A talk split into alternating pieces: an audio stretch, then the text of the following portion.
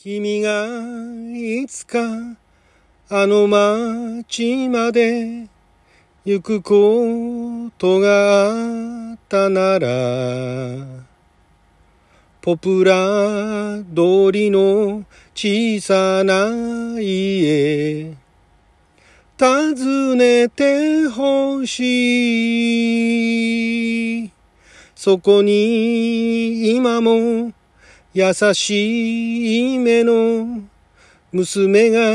住んでいたら、あいつはとても元気と、それだけ伝えてきてほしい。木綿の服をなびかせて、よく笑うあの子も、今では大人の恋をして、僕を忘れたろうか。ポプラ通り、そこは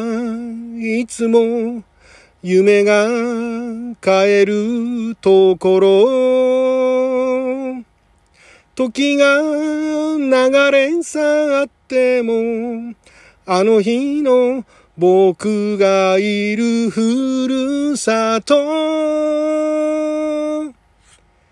あなたの12分をちょっと拝借。こんにちは。ラジオ神の神ふみかつです。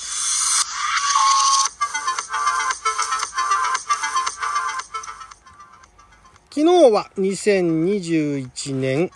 7月19日月曜日六曜旋風先負けでございました。もう20日になっちゃいましたけどもね。えー、毎週月曜日は懐かしのテレビ漫画、テレビアニメ、そして特撮の、えー、主題歌やエンディングを歌っていく、歌ってリハビリをしていく、アニトク歌ビリテーションのコーナーをお届けしておりますが、今回歌った歌はですね、こちらが1978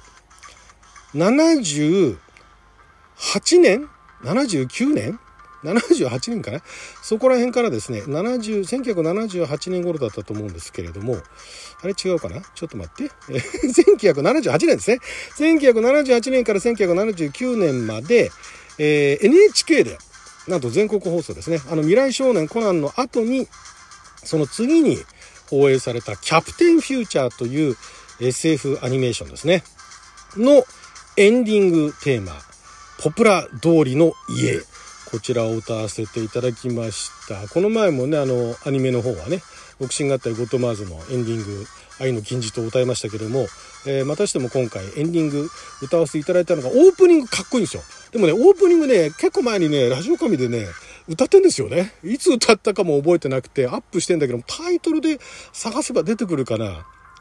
夢の船乗りっていうタイトルなんですけどね、オープニング。このオープニングはオープニングでね、えー、全52話の半分が秀祐樹さん。秀幸さんしたらあの、ルパンの歌とかね、あとあれですよ。この木何の木も秀幸さんだったかな。もうかっこいい渋い声のね、えー、歌い手さんで、で、後半を竹川幸秀さんですね。あの五大工のボーカリスト、竹川幸秀さんが歌ってると。で、そこら辺の歌の違いなんかも確かね、トークでアップしてたと思うんで、また歌うのもあれだなと思って。で、前からこのね、エンディングは歌いたかったんですよ。で、えー、まあ、いつか歌おう、いつか歌おうと思ってようやく歌うことができたんですが、これね、いざ歌ってみるとね、曲全く聴かないでね、毎回このコーナーやってますけれども、ちょっと長いんで、ちょっと長いのとゆったりしてるんで、テンポ取りづらいですよね。テンポ取りづらいし、え原曲をまたね、これ聞いていただきたいんですけど、ピーカブーさんっていうね、あんまりあの、それこそね、え有名にはなられてはいないんですが、え、ピーカブーさんが、ピーカブーってあの、二人組なのかな？えー、藤、藤、なんだっけな？えっ、ー、とね、藤島慎さんですね。藤島慎さんと、え、黒沢雄一さんのコンビで、えー、ピーカブーというね、これは何と言えばいいんでしょうね。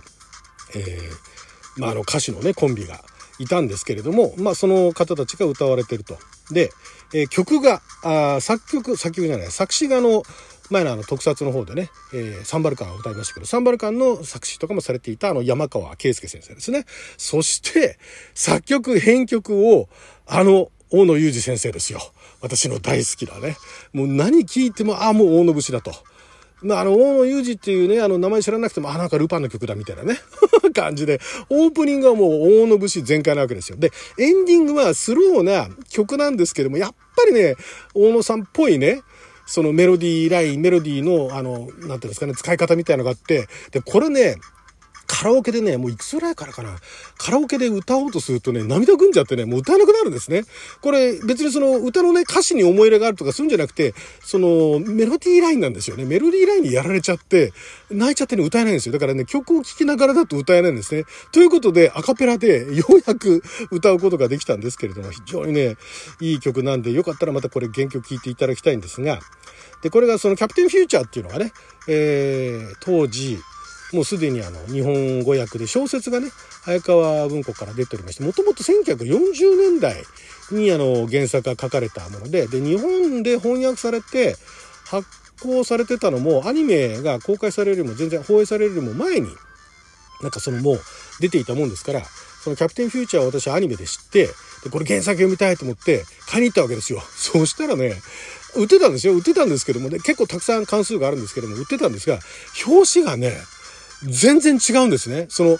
なんていうんですか、小説が日本語訳になって発行された年っていうのが、まあ、全然前だっていうのもあるんですけど、なんかね、バタ臭いんですよ。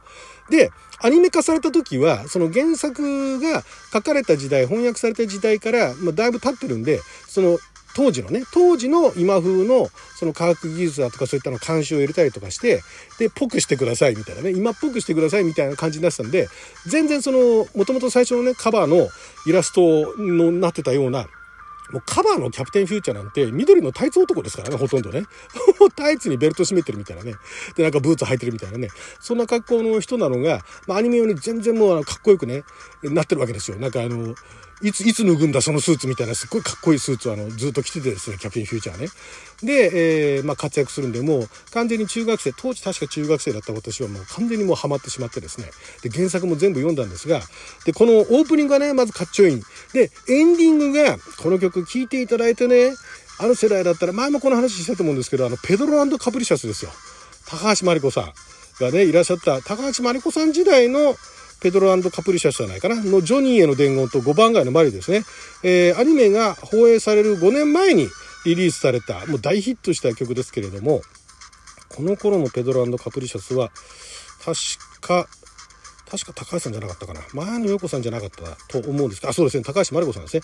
高橋真理子さんに変わったばっかりの時の1曲目がこのジョニーへの伝言。で、えー、同じ年に、えー、5番街のサリーと。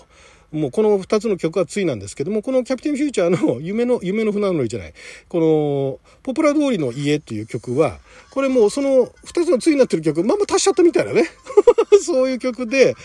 で、これまた、なおかつですね、そのポプラ通りの家ってタイトルにまでなってるんだけれども、原作小説及びこのアニメーションにポプラ通りの家って一切出てこないんですよ。基本まずあの、キャプテンフューチャーとその仲間たちは月に住んでますしね。で、昔は多分地球にいたでしょう。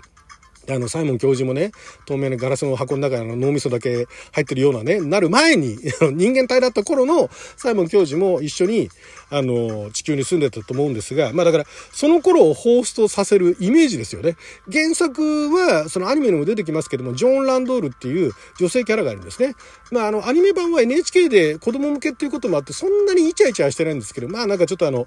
仲が良くてお互いのこと好きなのになんか、ちゃんと言えなくてみたいなね、好きだったら言っちゃいなさいよみたいに見てる方が言いたくなるような、そんな感じだったんですが、原作の方は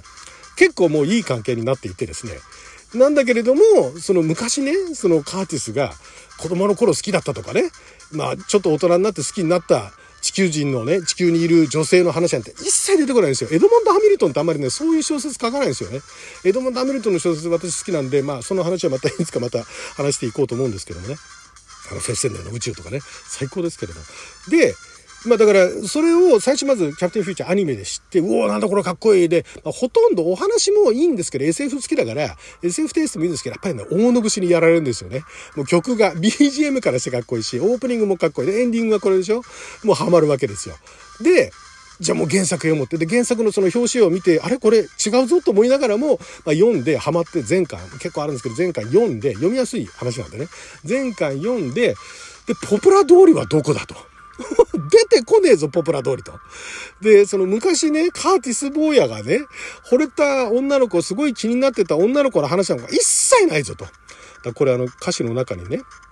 歌詞の中に、君がいつかあの街まで、その君も誰の話だって話なんですよね。まあ、ジョニーへの伝言みたいな話ですよ。君がいつかあの街まで行くことがあったなら、ポプラ通りの小さな家訪ねてほしい。そこに今も優しい目の娘が住んでいたら、あいつはとても元気とそれだけ伝えてほしいっていうね。それだから、キャプテンフューチャーが誰かに頼んでるわけでしょ？それ。ね？キャプテンフューチャーが頼まれた話ではないと思うんですよ、これ、この歌は。キャプテンが誰かに頼んだって考えるのが筋じゃないですか。他にそんなキャラクター出てこないですからね。